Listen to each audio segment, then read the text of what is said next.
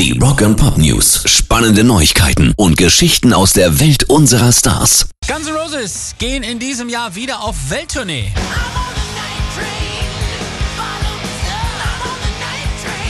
Axel Rose und Co. kommen dabei natürlich auch zu uns nach Deutschland und zwar am 3. Juli nach Frankfurt in den Deutschen Bankpark.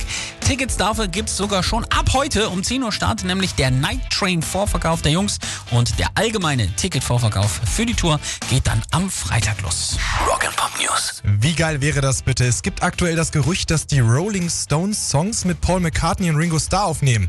Die Stones arbeiten ja gerade an einem neuen Album und Paul McCartney soll dafür einen Basspart beigesteuert haben. Wann und ob wir den Song aber jemals zu hören bekommen, ah, das ist nicht klar. Keith Richards hat nur verraten, dass wir uns schon bald auf neues Material freuen dürfen. Es wäre übrigens nicht das erste Mal, dass die beiden kooperieren. Schon bei der Stones-Single We Love You sagen Lennon und McCartney im Hintergrund. Rock and Pop News. Rage Against the Machine haben ihren Erfolg auch einem kleinen Schwindel zu verdanken.